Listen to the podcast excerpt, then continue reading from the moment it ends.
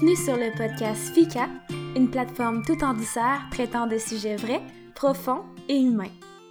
Bonjour tout le monde, j'espère que vous allez bien. Je m'appelle Elodie, je suis kinésiologue et avec mon copain, j'ai fondé Bimor Performance.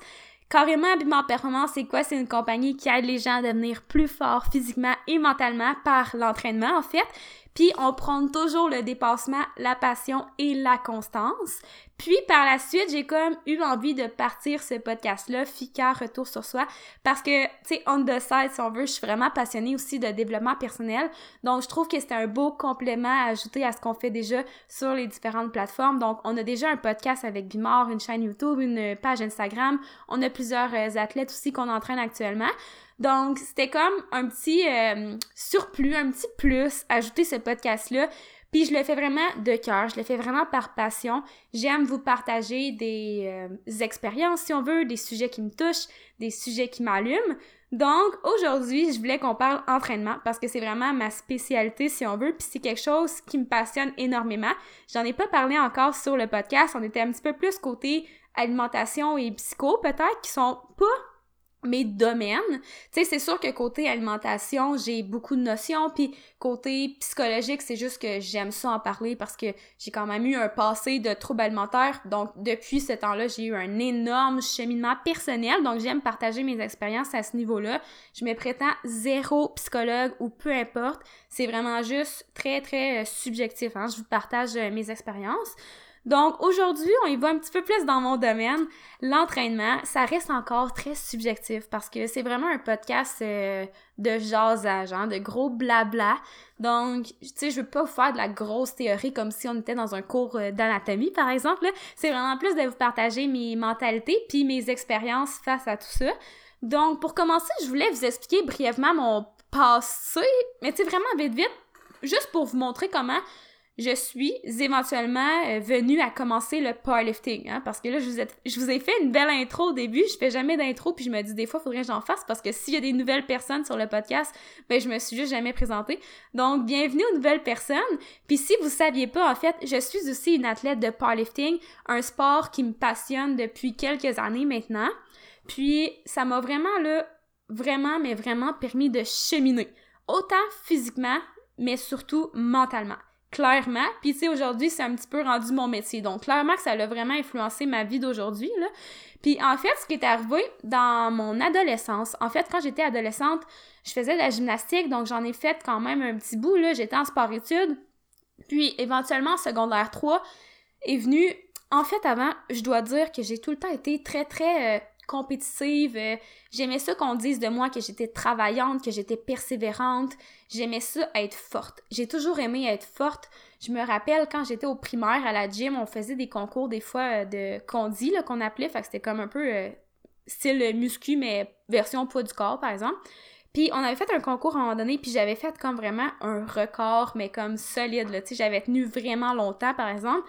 Puis ça, ça m'a tellement marqué. J'avais tellement reçu de félicitations que depuis ce jour-là, je me considérais comme quelqu'un qui était forte. Puis j'étais forte, là, mais c'est juste que je l'avais vraiment au fond de mon cœur que j'étais forte. Puis quand j'étais au primaire, euh, tu sais, qu'on faisait des tests physiques, par exemple, euh, il y avait des standards, tu sais, pour les filles, puis des standards pour les gars, tu sais, pour avoir euh, la note de A, B, C ou peu importe, là.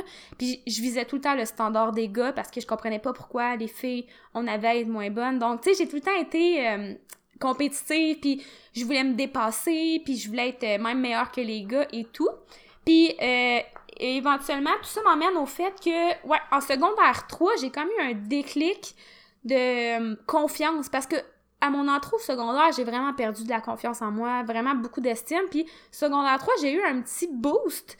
Puis je sais pas, j'avais comme envie de performer à un autre niveau. Puis j'avais plus de confiance. Puis je sentais que je pouvais comme aller atteindre des belles choses. Puis je voulais vraiment performer. Puis éventuellement, je suis venue à chercher comme comment faire pour performer davantage, Puis bref, tout ça pour dire que de fil en aiguille, j'ai développé un trouble alimentaire. Donc ça, si ça vous intéresse, j'en ai déjà parlé sur les podcasts de Bimor Performance. Au pire, j'en referai un ici sur Fika, mais je vais quand même mettre euh, le lien du podcast dans la barre euh, info. Mais ceci étant dit, je vais pas retourner dans toute mon histoire de trouble alimentaire, c'est vraiment pas le but. C'est juste pour vous dire que secondaire 4, j'ai été hospitalisée pour anorexie. Puis après ça, quand je suis sortie, euh, évidemment, je pouvais pas recommencer la gym. Toute mon activité physique était comme un peu restreinte aussi. Donc quand je suis retournée à l'école, je pouvais pas J'étais encore en sport-études, mais je pouvais pas reprendre de sport, donc ça s'est fait vraiment graduel parce que mon poids devait être monitoré et tout.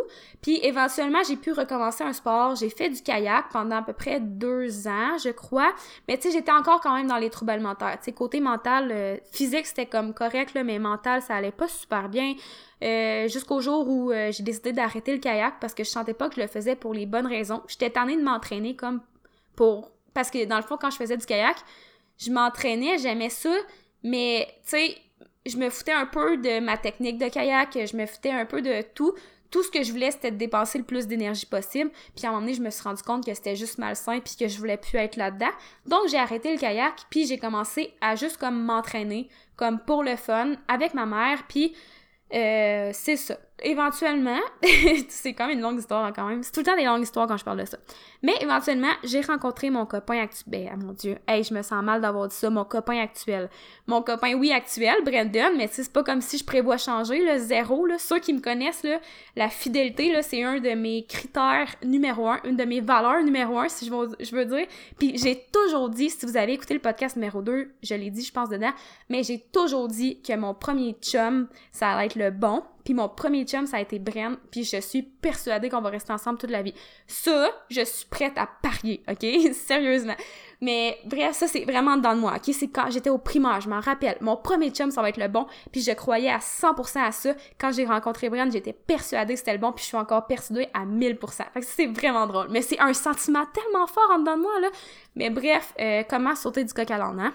Euh, je sais même plus j'étais où. Oui, quand j'ai rencontré Bren, c'est lui un peu qui m'a permis de connaître le powerlifting. Donc, comment que ça s'est passé? C'est juste que, tu sais, on, était, on était même pas encore ensemble, mais là, c'est juste qu'il était comme, ah, tu pourrais venir à mon gym, puis tout. Tu sais, on s'est pas rencontrés au gym. On a vraiment, comme, euh, commencé le powerlifting ensemble, mais lui, faisait déjà du bodybuilding à ce moment-là.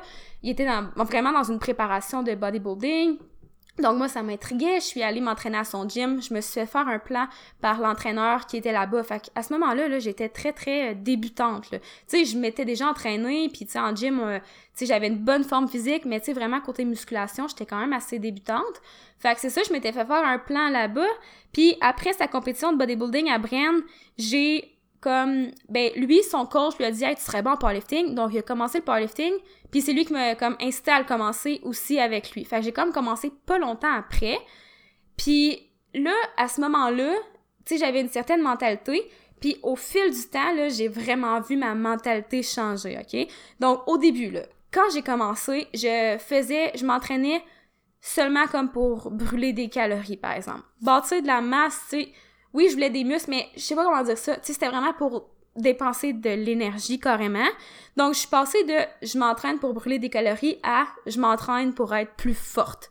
Puis ça, je trouve que c'est genre vraiment un gros pas vers l'avant. Ça change tout.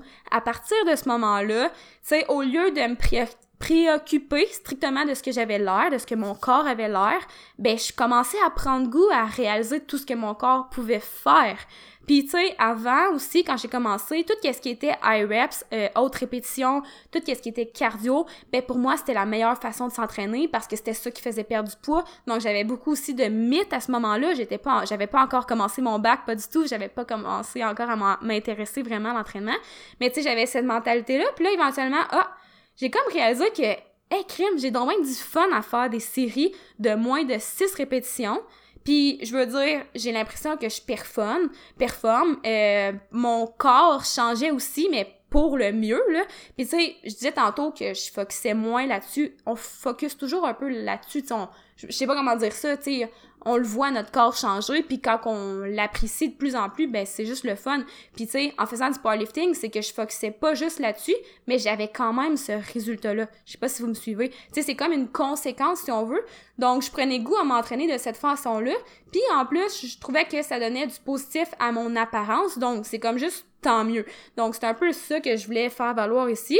Puis au début, pour vrai, là, quand j'ai commencé à faire de la force, là, c'est ça, j'étais sûre que ça allait affecter négativement mon corps. Je pensais, c'est comme si j'étais comme, ben voyons, tu sais, c'est dans mon poche faire genre 5 répétitions, on dirait que tu forces pas.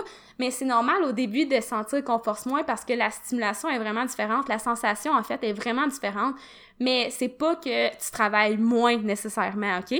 Puis, au final, le powerlifting m'a vraiment appris à aimer mon corps, pour ce qu'il a l'air, oui, mais aussi surtout pour ce qu'il peut faire. Puis ça, je trouve ça tellement beau. J'ai arrêté d'avoir une obsession envers l'entraînement, puis j'ai juste développé une passion, puis une passion saine pour l'entraînement. Puis ça, je trouve ça vraiment magnifique. C'est pour ça que je prends vraiment goût à le partager. Parce que je sais qu'il y a plusieurs personnes qui qui sont dans la mentalité que j'étais. Puis je trouverais ça super le fun pour ces personnes-là qui passent à la mentalité que j'ai aujourd'hui parce que c'est une des plus belles choses qui m'est arrivée vraiment. Puis c'est vraiment un gros chiffre de mentalité. Puis mon but c'est pas de dire que tout le monde devrait faire de la force, que toutes les filles devraient faire de la force à tout prix parce qu'à mon avis, il n'y a pas de recette miracle en entraînement. Les meilleurs résultats proviennent souvent du fait que tu aimes vraiment ce que tu fais, parce que ça te permet de le faire pour les bonnes raisons, puis surtout parce que tu vas, ça va te permettre de rester constante dans ton processus. Ça, je trouve ça vraiment important. Par contre, c'est sûr que c'est ça mon travail, tu sais, Bimor Performance, on est beaucoup axé sur la force, sur les gros mouvements comme euh, le squat, le bench press, le military press, le deadlift, les fentes, tous ces gros mouvements-là qui vont chercher des grosses masses musculaires. On est beaucoup axé là-dessus. Donc, c'est sûr que oui, je vais prôner ça, puis oui, c'est ma passion, c'est sûr que je vais le prôner. Puis c'est clair que dans la vie, j'ai quand même un peu comme objectif de convertir certaines filles à la force parce que je crois à 100 000% que les filles ont leur place dans le powerlifting ou si t'as pas envie de compétitionner, ça peut juste être dans l'entraînement en force en général. Comme je disais tantôt, je l'ai toujours cru, puis je l'ai toujours prôné, le fait que les filles aussi ont le droit d'être fortes. J'ai toujours voulu être plus forte que les gars. Bon, éventuellement, j'ai comme dû apprendre à comme laisser ça un peu aller, hein. Surtout quand ton chum, euh, est quand même très très fort. Fait que bon, j'arrête d'aspirer à devenir aussi forte que lui, mais reste que quand j'étais jeune, puis tu quand t'es jeune, c'est quand même différent aussi, là, mais tu sais, quand j'étais jeune, j'avais vraiment cette vision-là, puis ça m'a longtemps suivi. Bref, tout ça pour dire que j'avais envie de vous parler de que, à quel point le fait de commencer le powerlifting a changé ma vie. Puis au final, si ça, ça te touche, tant mieux. Puis sinon, c'est bien correct aussi. Ma priorité, sérieusement, c'est que tu réalises ce que tu dois faire dans la vie, ce que tu aimes vraiment, pas faire quelque chose parce que tu te sens forcé ou parce que tu penses que c'est ça que tu dois faire. Tu sais, à un moment donné, il faut vraiment apprendre à aimer s'entraîner puis à le faire pour les bonnes raisons. Quand j'ai commencé personnellement ma carrière, si on veut, d'athlète, j'avais vraiment une approche de type power building. C'est ça que je veux parler aujourd'hui parce que c'est quand même ça que je recommande à plusieurs athlètes de commencer avec ou, tu sais, plusieurs femmes, surtout là, je leur conseille de commencer euh, avec ce type d'approche-là parce que c'est un beau mix entre la force et l'hypertrophie. Donc le travail au niveau un petit peu plus de la masse musculaire. Présentement, je suis un petit peu plus axée sur la force parce que c'est vraiment mon dada, c'est ce que j'aime le plus, mais l'approche power building, c'est vraiment une de mes approches préférées justement à cause de ça, à cause que ça mixe force et hypertrophie. Je trouve que les deux sont importants, je trouve que ben en fait, la masse musculaire c'est un point important pour devenir plus fort, plus forte. Puis, euh, je trouve que les deux vont bien ensemble. C'est sûr que je compétitionne en powerlifting, donc je dois mettre une plus grande emphase sur la force, mais les deux, tu sais, ça te prend les deux, euh, clairement que ça te prend les deux. Bref, c'est ça que je voulais dire. Puis, je trouve que c'est une bonne approche aussi pour la composition corporelle. Donc, par exemple, si tu veux prendre du muscle ou perdre du gras, ben, je trouve que c'est une belle approche parce que ça va t'aider à atteindre ça, mais sans que tu focuses strictement là-dessus. Parce que je trouve qu'avec cette approche-là, c'est facile de se focuser d'autres objectifs qui vont te permettre d'atteindre, par exemple, ta perte de gras ou ta prise de masse. Mais le fait d'avoir des objectifs plus concrets, je trouve que ça peut être juste vraiment bénéfique. Puis quand je dis objectif, ça peut être objectif à court, moyen, long terme. Puis le fait d'avoir, parce qu'en fait, je vais vous expliquer un peu, ça ressemble à quoi là, un training. Là. Le premier exercice, c'est lui principalement euh, que je trouve qui est propice à la progression, donc où c'est facile d'augmenter les charges. Puis ça, ça peut être super euh, bien pour la fixation d'objectifs parce que c'est concret de savoir que tu deviens plus fort ou plus forte à un exercice. Donc par exemple, tu pourrais commencer ton entraînement avec un squat, un deadlift, un split squat, un bench, un military press, un chin-up, peu importe. Ça, c'est des mouvements qu'on va dire pluriarticulaires parce que c'est des mouvements qui vont solliciter plusieurs articulations et aussi plusieurs muscles. Donc, c'est des gros exercices qui sont quand même un petit peu plus demandants, mais où on peut aller chercher vraiment beaucoup de gains. Après ça, au fur et à mesure que l'entraînement avance, on va tomber un petit peu plus dans la portion hypertrophie.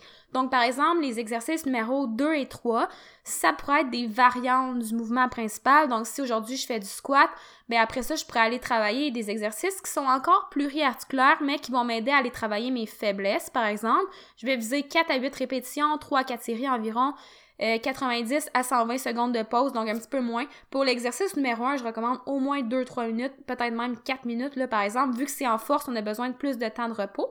Puis après ça, pour les exercices 4 et plus, Là, on va y aller plus avec des exercices accessoires comme des machines, des mouvements d'isolation. On va viser plutôt 8 à 12 répétitions, environ 3 à 4 séries, puis encore moins de pause, donc par exemple 45 à 90 secondes de pause. Puis ça, c'est juste un exemple, c'est pas un guide à suivre à la lettre. Personnellement, je vous recommande de y aller avec maximum 6 exercices dans ce style d'entraînement-là. Évidemment, le nombre de séries va varier en fonction du nombre d'exercices total, mais pour quelqu'un qui débute, honnêtement, vous êtes toujours mieux d'en faire euh, un petit peu moins, puis de travailler fort sur ce volume d'entraînement-là, que de vous rajouter beaucoup d'exercices, beaucoup de séries, parce que vous allez juste stagner plus rapidement. Donc, j'aime mieux bâtir du momentum à chaque entraînement que de brûler la personne dès le départ. Puis c'est important aussi quand vous faites euh, cette approche-là de miser sur la qualité de vos exercices, pas nécessairement la quantité. Donc, je suis pas du genre à, être euh, douce à l'entraînement. Tu sais, j'aime ça pousser, j'aime ça travailler fort, mais en tant qu'entraîneur, ce que je remarque tout le temps, c'est que c'est important dès le départ de miser sur votre qualité de mouvement, donc votre technique, donc d'accorder de l'importance à votre technique parce que c'est à, ce moment-là que vous apprenez vos patrons moteurs, puis si dès le départ vous apprenez de mauvais patrons moteurs, ben à un moment donné, ça devient juste plus difficile de le modifier parce que ça devient comme un peu imprégné en vous. Donc, misez sur la qualité de vos exercices. Mais en même temps, faut pas avoir peur de forcer non plus. Puis je dis ça parce que je le vois souvent que les filles sont un petit peu moins à l'aise peut-être avec ça, là, mais vous êtes meilleur que vous le pensez, vous êtes plus forte que vous le pensez. Si vous avez une bonne technique, si vous faites affaire avec un coach, qui, qui est soucieux de votre progression puis de votre santé, euh, ben ayez pas peur de pousser, euh, suivez votre programme, essayez pas de toujours déroger parce que moi c'est des erreurs que j'ai fait dans le passé d'avoir un programme et de déroger de ce programme-là. Ce que ça fait c'est que ça brise carrément le plan de l'entraîneur puis c'est pas optimal pour vous. Mais bref, mon point c'est de dire ayez pas peur de forcer comme je disais si votre technique est bonne puis que vous suivez votre plan, ben faut pas avoir peur de pousser, surtout quand on commence parce que je sais que les gens sont un peu des fois, surtout les filles comme je disais, sont un peu hésitantes parce qu'on n'est pas à l'aise, mais vous avez votre place, vous avez entièrement votre place dans ce monde-là, vous aussi. Puis comme je disais, par, contre, tu travailler fort, ça veut pas dire que tu dois en faire plus que ton plan. Fais ton plan, point. Travaille fort, point. Je sais pas si c'est clair. Dans le sens que Travaillez fort sur ce que vous avez à faire, puis ça va être en masse. Faites confiance au processus. C'est normal des fois que vous êtes un peu comme perdu par rapport à ce que vous devez faire, vous n'êtes pas sûr si c'est assez, euh, vous n'êtes pas sûr si ça va vous faire progresser, mais faites confiance au processus, surtout si vous faites affaire avec quelqu'un, puis au besoin, parlez à cette personne-là pour poser vos questions, puis euh, juste euh, vous rationaliser si on veut mais surtout appréciez ce processus-là. Peu importe c'est quoi votre objectif, que ce soit en lien avec la composition corporelle ou que ce soit un objectif de performance, faut que vous appreniez à aimer, ce qui va vous permettre de vous rendre à cet objectif-là. Personnellement, depuis que j'apprends à accorder moins d'importance à ce que les autres pensent de moi, j'apprécie encore plus mon processus de powerlifting parce que ça me permet de m'enlever une énorme pression puis ça me rappelle à quel point j'aime m'entraîner, puis j'aime voir mon progrès. Mais le fait de pas penser à ce que les autres pensent de moi, ben ça m'aide beaucoup parce que c'est ça, je sens tellement que je le fais pour moi, puis que je le fais par plaisir. Puis ça, ça a été vraiment un gros game changer pour moi. Une autre chose aussi des fois que je peux vous conseiller quand vous êtes dans ce style d'approche-là, c'est de pas paniquer, tu sais, par rapport à votre poids corporel parce que là, si vous faites une approche de style power building, que vous utilisez des mouvements de squat, des gros mouvements comme ça, tu sais, il y a des, quand même des bonnes chances que vous gagnez en masse musculaire. Puis des fois, les gens avec la balance vont avoir tendance à paniquer. Tu peux perdre du gras et gagner du muscle. Ça se peut que tu, ton poids augmente sur la balance, mais que ce soit parce que tu as pris du muscle, tu peux avoir quand même perdu du gras. Donc, la balance, c'est pas vraiment un indicatif très, très précis par rapport à ta composition corporelle. C'est sûr que nous, en powerlifting, on a des catégories de poids. Puis je sais que pour certaines filles, c'est quand même assez stressant. Personnellement, quand je suis loin d'une compétition, je me pèse tout simplement pas. Je sais que ça sert à rien. Puis quand je sens que la compétition approche, je vais me peser. Puis je vais le faire tu sais, quand je, vais le faire, ça va être vraiment dans l'optique de la compétition, puis de dire que j'ai pas le choix d'avoir un poids en particulier. Mais après la compétition, je vais enlever la balance parce que je sais que ça sert à rien de se peser. Des fois, c'est plus stressant qu'autre chose. Des fois, tu peux te lever le matin, puis bien te sentir dans ta peau, aller te peser, puis peser plus que ce que tu t'attendais, puis là, soudainement, juste à cause d'un chiffre, ben tu te sens plus bien dans ta peau, puis ça, c'est pas normal. Donc, des fois, juste de mettre la balance de côté, si tu sais que ça fait juste te stresser plus qu'autre chose, en fait, ben ça, je peux, euh, tu sais, te le recommander. Puis euh, sinon, si tu fais pas de compétition, t'as tellement pas besoin de te peser. Pour vrai, je veux dire, au pire, même si ton objectif c'est la perte de gras, t'as pas besoin de te peser. Tu peux juste te fier aux changements que toi tu vas voir dans le miroir, par exemple, puis ça, ça peut être quasiment plus satisfaisant parce que le fait de se peser régulièrement, comme je disais tantôt, ça peut être juste comme stressant puis décourageant même. Faut se rappeler que des résultats au niveau de la composition corporelle, ça se fait pas du jour au lendemain, ça devrait pas se faire du jour au lendemain quand que tu vois sur euh, les réseaux sociaux des trucs pour perdre du poids très rapidement, ben souvent c'est juste de la bullshit. Le but dans une amélioration de la composition corporelle ne devrait jamais de le faire très rapidement parce que généralement les résultats vont pas tenir. Donc c'est pour ça que c'est important d'apprécier le processus parce que quand tu t'embarques là-dedans, parfois ça peut être quand même, tu sais, un processus qui est plus à moyen terme qu'à court terme et même je dirais à long terme parce que le, tout ce qui va te permettre d'améliorer ta composition corporelle, idéalement, c'est des trucs que tu veux garder toute ta vie. C'est des bonnes habitudes que tu veux garder. Donc, quand tu entreprends un processus de perte de gras, puis j'aime pas ça parler trop de ça parce que je veux pas avoir l'air de prôner ça, mais c'est parce que je le sais que c'est très très présent de nos jours. Donc, quand j'en parle, je veux juste l'aborder d'une bonne façon, tu sais. Puis, euh, ouais, qu'est-ce que j'allais dire? Ben, c'est ça, c'est quand tu entreprends ce style de processus-là, faut que tu aies en tête que c'est quelque chose, les habitudes que tu vas entreprendre, ça devrait être des choses que tu serais capable de garder longtemps. Donc, des fois, c'est dur sur le coup changer une habitude, mais tu sais, si c'est trop drastique, c'est sûr que tu vas casser rapidement. Tandis que si tu intègres, euh, tu sais, graduellement des éléments ou tu fais des changements graduels, ben après ça, ça va devenir un petit peu plus normal pour toi, puis tu vas être capable de le garder longtemps. Donc, euh, je sais pas si c'est clair. Comme je vous dis, j'aime pas tu sais, je veux pas dire que c'est pas correct de perdre du poids, perdre du gras, c'est vraiment pas ça mon but. C'est correct d'avoir ces objectifs-là, puis des fois, il y a des bonnes motivations derrière ça. Tu sais, oui, des fois, c'est alimenté par des motivations vraiment extrinsèques, puis strictement liées à la perception des autres, là. Puis ça, c'est, tu sais, ça peut se faire, mais avec du travail personnel aussi. Mais c'est juste que je veux pas, comme, juste parler de perte de poids, parce que, pour moi, le powerlifting, c'est plus que d'améliorer la composition corporelle. Il y a aussi un fort euh, sentiment de dépassement, puis un fort sentiment lié au fait que, wow, mon corps est tellement capable de faire des belles choses, puis tant mieux si ça améliore ma composition corporelle. Puis je veux dire, côté composition corporelle, évidemment, il n'y a pas juste l'entraînement, il y a une portion alimentation qui est très importante aussi. Mais bref, mon approche face à tout ça est très, très axée sur euh, les habitudes de vie, puis euh, les habitudes de vie que tu vas être capable de garder longtemps. Donc, c'est vraiment, tu sais, quand je disais tantôt Bimor Performance, nous, on est axé sur la constance parce que c'est super important pour nous. On est persuadé que des petites actions réalisées quotidiennement peuvent mener à des résultats extraordinaires à long terme. Puis nous, c'est vraiment euh, une de nos valeurs, la constance, comme le dépassement aussi, puis la passion. Mais la constance, à nos yeux, c'est super important. Puis c'est vraiment, c'est un peu ça qui dicte notre approche face à l'entraînement. Mais bref, euh, là, quand le podcast va sortir, ça va être l'ouverture des salles d'entraînement. Donc, je profite de la fin de ce podcast-là pour vous proposer d'aller regarder sur notre site web. Si jamais le coaching en ligne vous intéresse, ça va nous faire vraiment plaisir de vous accueillir parmi nous. Donc, on prend encore des athlètes. Puis si jamais ça t'intéresse pas, tu peux arrêter le podcast tout de suite. Je vais pas rajouter d'autres détails, mais si jamais ça t'intéresse, je vais expliquer un petit peu en quoi notre coaching consiste. Puis si tu as des questions, n'hésite pas à venir nous écrire. On est super gentils, là, on répond à tout le monde, ça va nous faire un gros plaisir.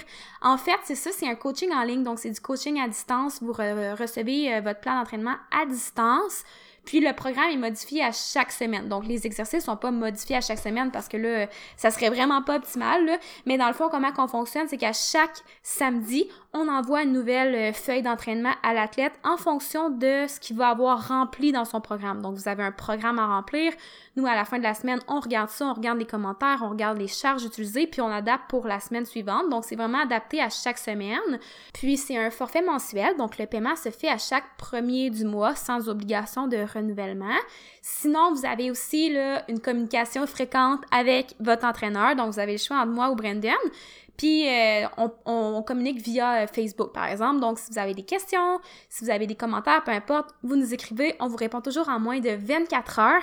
Puis aussi, ce qu'on fait, c'est l'analyse vidéo. Donc, à chaque semaine, on demande à nos athlètes de nous envoyer leurs euh, vidéos des principaux levés pour qu'on puisse les analyser. Puis, ça nous aide, en fond, à faire le programme d'entraînement, analyser les faiblesses, à voir comment que la barre bouge, si c'était difficile, si c'était pas difficile. Aussi, corriger la technique. Donc, ça, c'est quelque chose que les gens aiment beaucoup. Puis euh, sinon, c'est pas mal ça. On a un groupe Facebook, on est une belle euh, communauté, on est une belle équipe, je trouve. Euh, on accorde vraiment, tu sais, je veux pas me vanter, là, mais on accorde beaucoup d'importance à chaque athlète.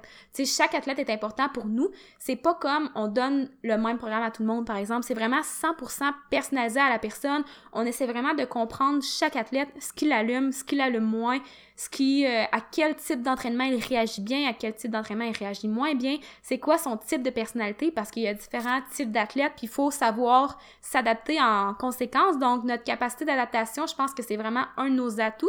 Puis, euh, le suivi aussi qu'on fait avec les athlètes. Donc, on est vraiment en communication fréquente. Donc, si c'est quelque chose qui t'intéresse, je t'invite à m'écrire si tu as des questions ou à te rendre sur notre site web. Le lien va être dans la dans la bio. Euh, il y a plus d'informations aussi sur le site web, puis il y a l'onglet aussi, euh, pas l'onglet, mais euh, le, petit formulaire à remplir pour commencer le premier contact avec nous, pour commencer le processus de coaching. Donc, sur ce, je crois que ça fait le tour. J'avais envie de, de, vous en parler parce que je sais que les gyms vont rouvrir, puis je pense qu'il y a beaucoup de femmes qui peuvent profiter de l'approche que je prône. Puis je le crois, tu sais, je le crois vraiment au fond de mon cœur, puis ça me ferait vraiment plaisir de propager ça, qu'il y ait de plus en plus de femmes qui adoptent un petit peu euh, la mentalité que j'ai. Puis je veux dire, c'est pas tout le monde qui va être fait pour ça, puis c'est bien correct comme ça aussi, mais j'ai envie de vous partager, puis si vous pouvez en retirer quelque chose de positif, ben tant mieux, ma mission sera accomplie. Sur ce, je vous souhaite une excellente journée, puis euh, on se revoit dans un prochain podcast.